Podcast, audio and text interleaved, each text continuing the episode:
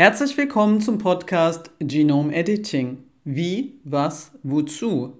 Wissenschaftlerinnen und Wissenschaftler geben Antworten. Sachlich, fundiert, kurz und bündig. Mein Name ist Sabine Schuh und ich stelle Fragen. Episode 7 Methoden und Einsatzmöglichkeiten. Um was es im Folgenden geht, dazu einige Stichworte. Natur und Natürlichkeit, Unterschiede und Angleichungen von Talon und CRISPR, Allergene in Lebensmitteln, Verbrauchernutzen, Einflussbereiche von Genome Editing und Regulierung. Die Antworten gibt heute Jens Boch. Ich bin Professor für Pflanzenbiotechnologie an der Leibniz-Universität in Hannover und wir beschäftigen uns in meiner Arbeitsgruppe mit verschiedenen Techniken des Genome Editing. Wir wenden das in verschiedenen Nutzpflanzen wie Reis, Gerste, Kartoffeln, Erdnuss äh, an und versuchen dort verschiedene Eigenschaften zu verbessern. Eine dieser Eigenschaften ist äh, die Resistenz gegenüber Krankheitserregern. Damit beschäftige ich mich seit über 25 Jahren und wir verstehen schon recht viel davon und können mit sehr präzisen Änderungen hier die Pflanzen resistenter machen. In dieses Genome Editing bin ich reingerutscht vor etwas über zehn Jahren, weil in meiner Forschung etwas herausgefunden wurde, was der Grundstein für die sogenannte Talent-Technologie war und damit eigentlich das ganze Feld des Genome Editing so richtig zum Explodieren gebracht hat und da heute dann darauf aufbauend die CRISPR-Technologie natürlich weltweit überall bekannt wurde. Was kann mit den Methoden des Genome Editing in der Pflanzenzüchtung erreicht werden, was man mit den bisherigen Methoden nicht oder nur sehr schwer erreichen kann? Und gäbe es dazu keine natürliche Alternative, also ohne, um im Wording zu bleiben, künstliche Eingriffe?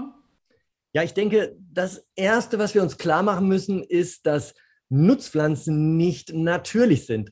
Die sind seit zum Teil Jahrtausenden vom Menschen gezüchtet worden aus Urformen, die wir gar nicht essen können. Und das heißt, wir haben eigentlich die meisten Dinge, die wir jeden Tag essen, selbst hergestellt, will man so sagen, selbst konstruiert. Und die sind in den sehr vielen Fällen noch immer nicht optimal für den menschlichen Verzehr geeignet. Das heißt, sie enthalten zum Teil noch Giftstoffe. Also denken wir an das Solanin in der Kartoffel, das ist sehr giftig, wenn die grün wird. Oder sie enthalten sogenannte Allergene, das heißt, das Nahrungsmittel kann Allergien bei bestimmten Menschen auslösen. Oder sie haben ungesunde Zusammensetzung von den äh, Nährstoffen. Und in vielen Fällen auch bei der Züchtung sind äh, Resistenzen verloren gegangen. Das heißt, die Pflanzen können sich nicht mehr so gut wie ihre ursprünglichen Formen gegen Krankheitserreger wehren.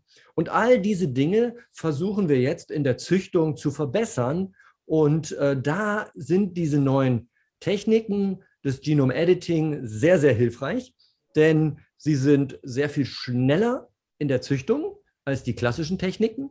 Und es werden dabei dann Ressourcen gespart, weil ich mir nicht tausende von Pflanzen anschauen muss, um was zufällig zu finden, sondern ich kann das relativ direkt machen. Und man kann dann damit auch sehr schwierige Züchtungen machen, wo es ansonsten recht unwahrscheinlich ist, etwas zu finden, aber nicht unmöglich natürlich. Und all das trifft eigentlich die großen Herausforderungen unserer Zeit.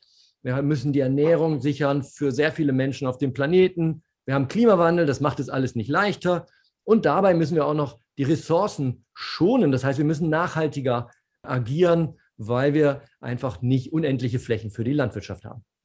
Wird beispielsweise in den Medien von Genome Editing gesprochen, erscheint es oft, als sei dies gleichzusetzen mit CRISPR-Cas.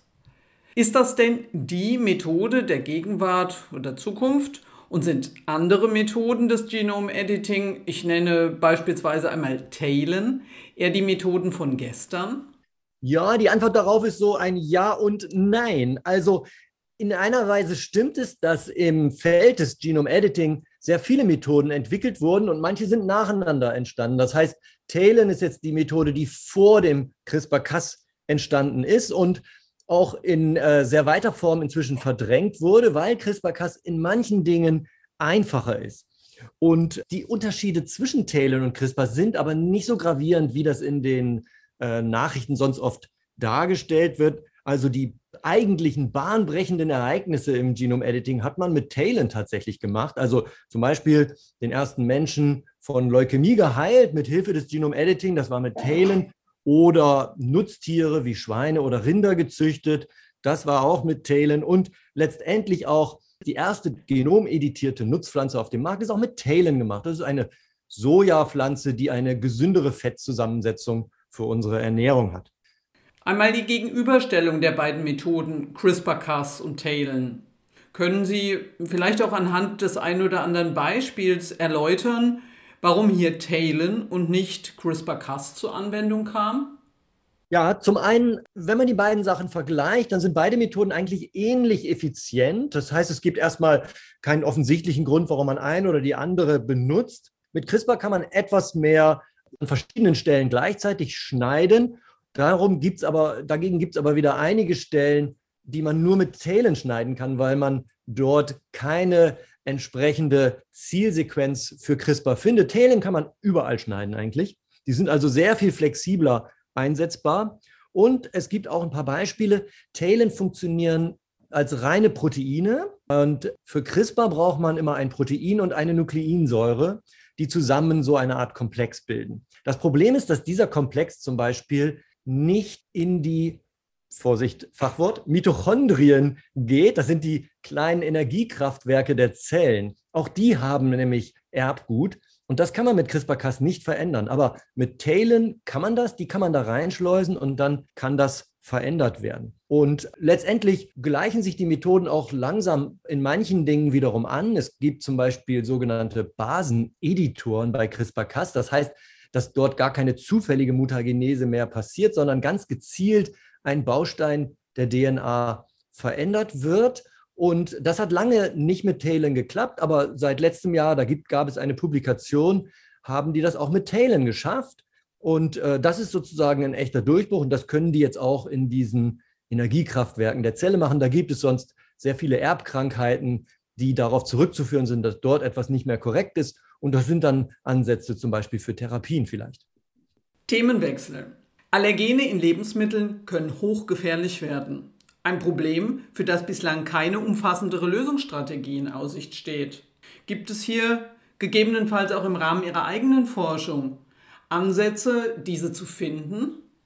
In manchen Lebensmitteln gibt es Eiweiße, die für bestimmte Personengruppen entweder unangenehm oder auch sogar sehr gefährlich werden können, weil sie halt dort Allergien auslösen. Und das bekannteste Beispiel ist sicher die Erdnussallergie, die ja äh, in vielen Fällen auch tödlich verlaufen kann, wenn die Personen mit nur sehr geringen Mengen von Erdnüssen in Kontakt kommen. Wir haben uns jetzt in Kooperation mit mehreren Arbeitsgruppen an verschiedenen Stellen Deutschlands zusammengeschlossen. Das Projekt wurde initiiert von meinem Kollegen Thomas Reinhardt an der Uni in Hannover, dass wir diese Stoffe, die in der Erdnuss die Allergien auslösen, entweder entfernen oder so verändern, dass sie entsprechende Personen halt nicht mehr so stark beeinträchtigen. Und das ist eine ganz interessante Sache. Das ist natürlich, wie in der Grundlagenforschung immer, ein langwieriges Projekt. Aber was dabei auch ganz spannend ist, unsere Kooperationspartner vom Deutschen Allergie- und Asthmabund haben zum Beispiel eine Umfrage gemacht unter Allergikern. Das waren genau gesagt zwei Umfragen. Die erste Umfrage war erstmal so,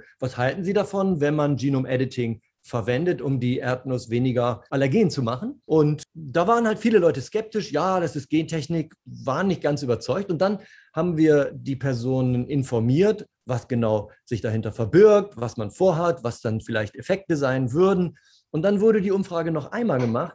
Und es ist sehr erstaunlich, dass dann ein sehr, sehr großer Prozentsatz der Befragten tatsächlich dieser Methode sehr, sehr positiv gegenüber eingestellt war. Und das, finde ich, bedeutet einfach, wenn der Normalbürger äh, versteht, was gemacht wird und auch sieht, dass er selber Vorteile davon hat, dann ist er gar nicht so negativ gegenüber sogenannter Gentechnik eingestellt, wie das sehr oft in den Medien kommuniziert wird.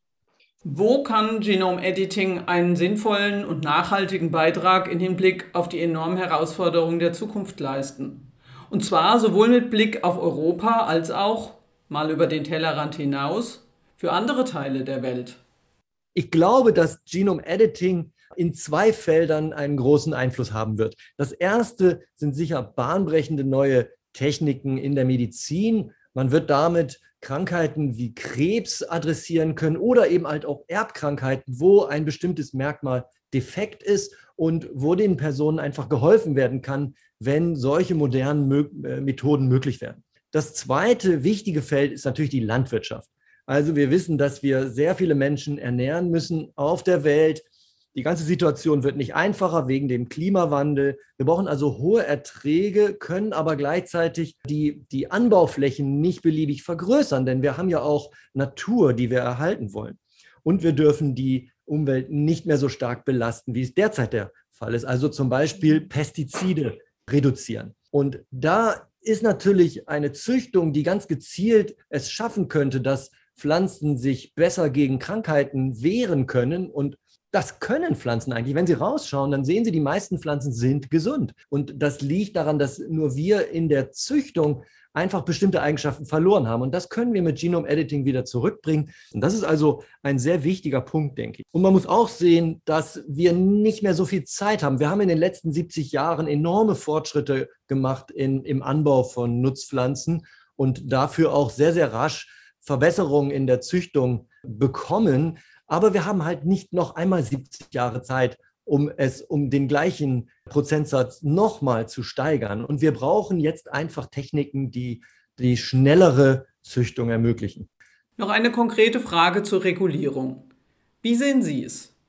Sollen mit Hilfe von Genome Editing entstandene Pflanzen unisono nach den bislang geltenden Regeln als Gentechnik eingestuft und auch entsprechend reguliert werden? Auf gar keinen Fall. Also eigentlich ist es wissenschaftlich kompletter Unfug, wenn man eine ganz äh, kleine, so eine punktförmige Mutation, die natürlicherweise zu Tausenden auf dem Feld jeden Tag entstehen, anfängt zu regulieren.